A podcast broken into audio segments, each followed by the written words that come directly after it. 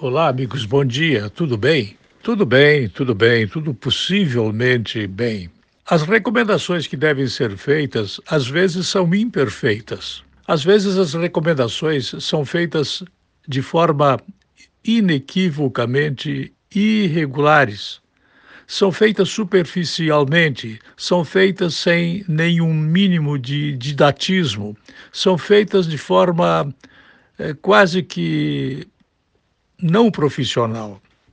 Às vezes se ouve na televisão um conjunto de informações que levam as pessoas a pensar que tudo o que tem a ver com o coronavírus tem a ver com a máscara.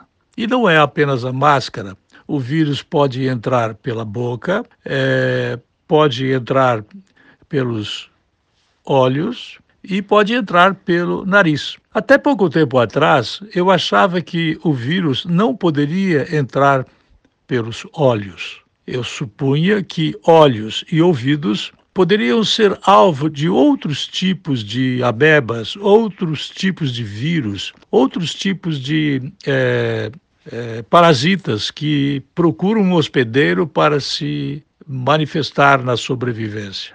Não, nós temos que cuidar com a lavação das mãos, com gel, com álcool, não levar as mãos aos olhos, aos ouvidos, à boca, ao nariz. Temos que limpar as narinas por dentro das narinas.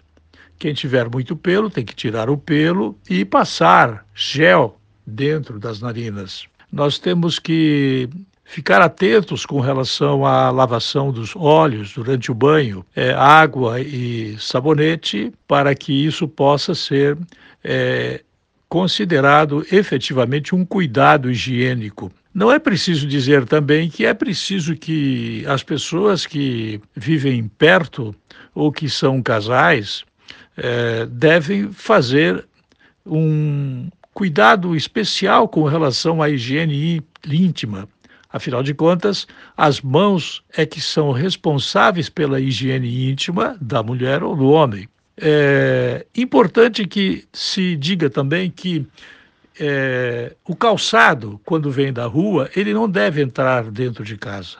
Ele deve ficar na porta ou num lugar que possa ser substituído pela porta, próximo da porta. Não deve entrar em casa.